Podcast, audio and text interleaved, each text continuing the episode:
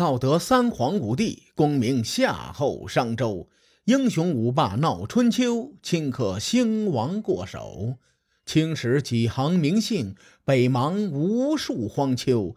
前人种地，后人收，说甚龙争虎斗？上期节目咱们说到晋楚争霸愈演愈烈，郑国和宋国的苦日子还没有到头。哎，咱们继续往下说。说之前呢。需要提一件事情，事情的主人公是晋国国君晋灵公和晋国的权臣赵盾。这俩人呢，此前就不对付，一度是势同水火。在赵盾伐郑没有成功回国之后，这两个人的关系就发生了变化，从势如水火变成了你死我活。史书对这段历史啊。记录的是又详细又精彩，而且影响了后来晋楚争霸的走向，所以呢，我在这儿要多说那么一嘴。赵盾回国之后呢，晋灵公越看这个赵盾越是不爽，于是呢，一拍大腿，决定派人杀了赵盾。杀手的名字叫做楚尼。哎，话说有这么一天呐。这个厨尼趁着天还没有亮，悄悄的就潜入了赵盾的府中，准备行刺赵盾。因为这个时间呢，大概是人睡得最熟的时候，比较容易得手。但是这个厨尼万万没有想到，赵盾的卧室门早就打开了，而且赵盾呢已经把朝服穿得整整齐齐，准备上朝了。由于时间太早了。赵盾呢，就端端正正的坐在那里闭目养神。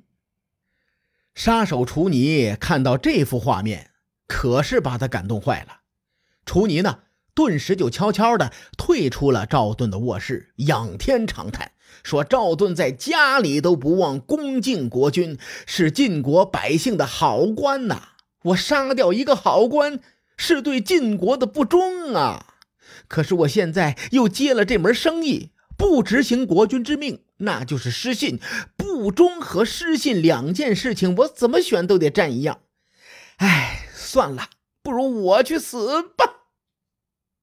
随后呢，楚女一头就撞在了赵盾家的槐树上，死了。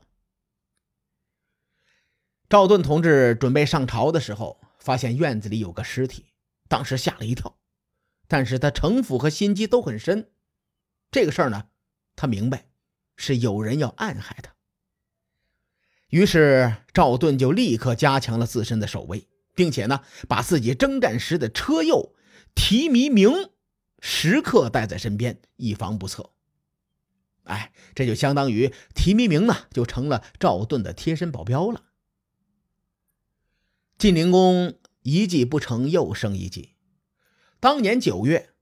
晋灵公请赵盾入宫中饮酒，并提前设下埋伏，准备在宴会中杀死赵盾。酒过三巡，菜过五味之后，提弥明感觉到情况不对，于是呢，快步走上大殿，说：“做臣子的陪同国君饮宴，酒过三巡必须告退，否则便有违礼法。”他的话音刚落，就快步上前扶起赵盾，准备离开。晋灵公立刻放出恶犬追咬赵盾。提弥明的身手是很了得的，他同恶犬搏斗之后，将狗给宰了。赵盾愤怒地说：“大王，你豢养的恶犬残害忠良，这恶犬就算再凶猛，也没有什么用。”此时啊。晋灵公的伏兵也赶了上来，提弥明保护着赵盾，一边打一边逃，最终是双拳难敌四手，好虎架不住狼多呀。结果呢，这个提弥明以身殉职。提弥明一死，赵盾就变成了瓮中之鳖，只能束手就擒。说时迟，那时快，追杀赵盾的武士当中跳出一人，他临阵倒戈，挡住了其他武士，掩护赵盾脱离虎口。列位，上面的这些情景啊，绝对不是我杜撰出来的，史书中有明确的记载。我为了节目效果呢，就简单的演绎了那么一下。这些事情呢，记录在《左传》宣公二年，原文呢也是比较好懂的。你比如说，斗且出，提弥明死之。再比如，导己以欲攻袭，袭就是跑路的意思啊。要说人呐，平时就得但行好事，莫问前程。那个临阵倒戈的武士叫做凌哲，赵盾曾经对他有过救命之恩，所以呢，凌哲才会在赵盾性命攸关之时出手相助。话说当年赵盾去守阳山打猎，在桑林休息的时候，看见凌哲倒在地上不起来，赵盾呢以为他身患重病，上前询问，凌哲说。我已经三天没吃饭了。赵盾一听，就赐给他东西吃。灵哲吃了一半就不吃了。赵盾很奇怪，就问他怎么了？这是怎么不吃了呢？灵哲回答说：“我在外闯荡已经三年了，我还不知道家中的老母是否幸存呢。现在马上到门口了，我想留一半给贪老人家吃。所谓。”万恶淫为首，百善孝为先呐！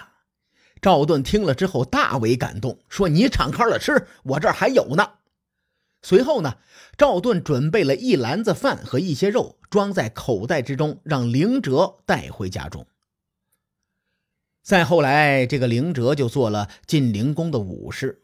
此时见赵盾命悬一线，立刻跳出来舍身相救，以报赵盾当年的救命之恩。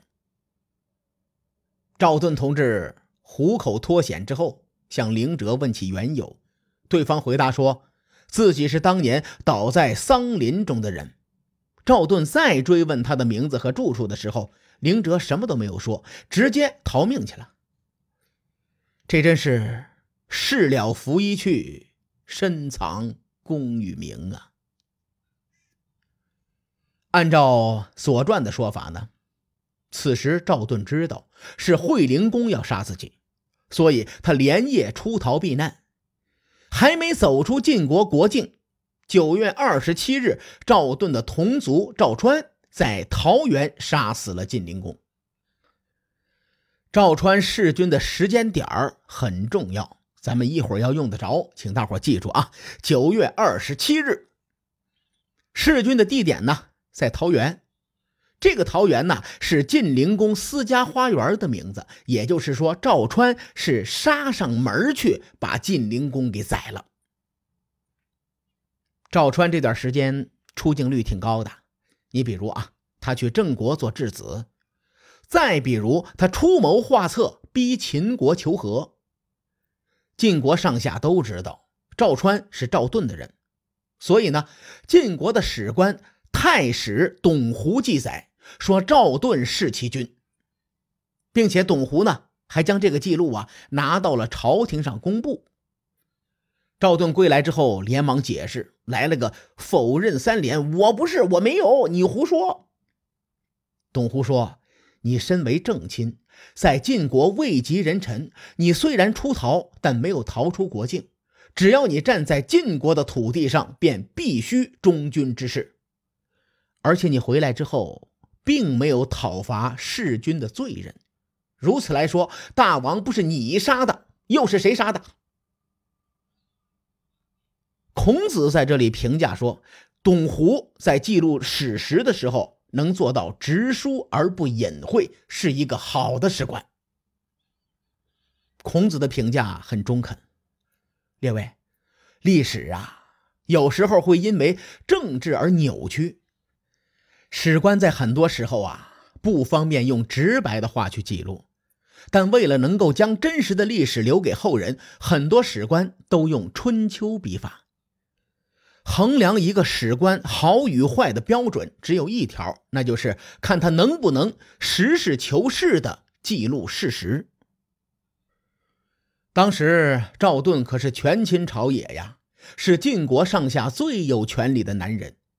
董狐同志敢不畏强权，按史书记录原则去记录，他绝对是个好史官。说到这儿呢，有小伙伴私信问我啊，什么是春秋笔法？关于春秋笔法，最核心的原则就是在史料的选择上带上主观的褒贬之意。你比如孔子在修订春秋的时候，采用的笔法是笔和削。比呢，就是在原来春秋的基础上添加有利于自己观点的东西；削呢，就是对春秋中的一些记录进行删减。春秋作为鲁国的国史，它是带有政治立场的。有人统计，春秋一共记录了八百多起事件。记录了一百零二条关于自然灾害或者是自然现象的事情，你比如说日食啊、地震呐、饥荒啊等等。其余七百多条呢，都是记录周天子、诸侯、卿大夫的重大活动。而对于当时奴隶的反抗斗争等等危害奴隶主统治的重大事情，一概不计入春秋。这样说有些抽象，我举个例子吧。我们在做这期节目的时候啊，美国累计有两千四百万人感染了新冠病毒，累计死亡人数呢突破了四十万人，感染率居世界首位，老人死亡是不计其数。我用春秋笔法记录一下这件事情：新冠疫情期间，美国政府治愈新冠患者人数超过了一千四百五十万。并率先研制出新冠疫苗，为全世界人民遏制新冠病毒传播做出了伟大贡献。这就是所谓的春秋笔法。得了，咱们言归正传啊。晋灵公九月二十七被人宰了，这个知识点很重要，我们一会儿要用。随后呢，赵盾派赵川去周王室迎接公子黑豚归国。随后啊，赵盾就拥立公子黑豚为晋国的国君，史称晋成公。史书记载，十月初三，公子黑豚到武公庙祭拜。列位，我刚才让大家记住，九月二十七是个知识点，现在用到了。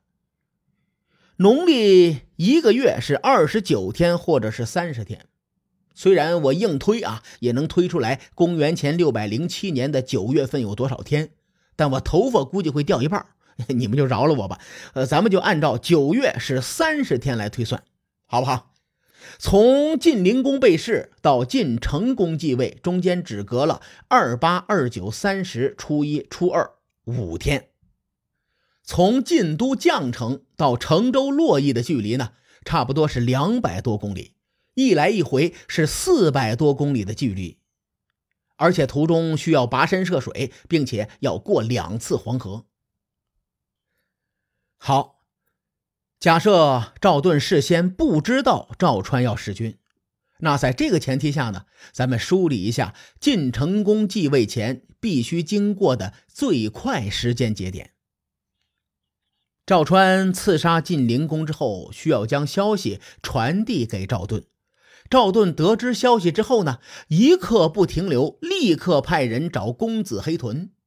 公子黑豚得到消息之后，不分析真假，不做判断，立刻跟着信差就回到了晋国。加上需要赶路四百多公里的时间，再算两次过黄河的时间，五天时间全部办完。列位，您觉得这事靠谱吗？以赵盾的城府和心机呀。比较符合他做事的风格，应该是这样的：赵盾在晋灵公的伏杀中逃出升天，立刻召唤自己的心腹赵川商量弑君之事。为了将弑君的责任推得干净，赵盾呢就制造了不在场的证明。同时啊，赵盾已经派人将公子黑豚从成州洛邑接回晋国，只等着晋灵公一死。不给群臣反应的时间，立刻让公子黑豚继承国君之位。到时候木已成舟，谁也别想翻盘。以上呢是我的一家之言啊，我觉得史官董狐说的赵盾弑君一点都不冤枉。赵盾同志扶持晋成功上台，如果要放背景音乐，那一定是那首《好日子》，因为它比较应景啊。话说晋成公在十月初三继位，第二年的春天，也就是公元前六百零六年，他做了一件事儿。此事呢，郑国的内心独白是：“你这么看着我干嘛？”晋成公说：“嘿嘿嘿。”你懂的。史书记载，晋侯伐郑，晋国又一次攻打郑国。此前呢，晋国三次讨伐郑国都是无功而返。至于这一次结果如何呢？各位看官，且听下回分解。书海沉沉浮浮，千秋功过留与后人说。我是西域说书人介子先生。下期节目咱们继续聊春秋风雨，更多精彩内容，请搜索关注微信公众号“伯乐灯”，与更多听友交流互动。伯乐灯还将定期为粉丝发放福利，愿我们的存在让您对明天更有期许。各位，后会有期。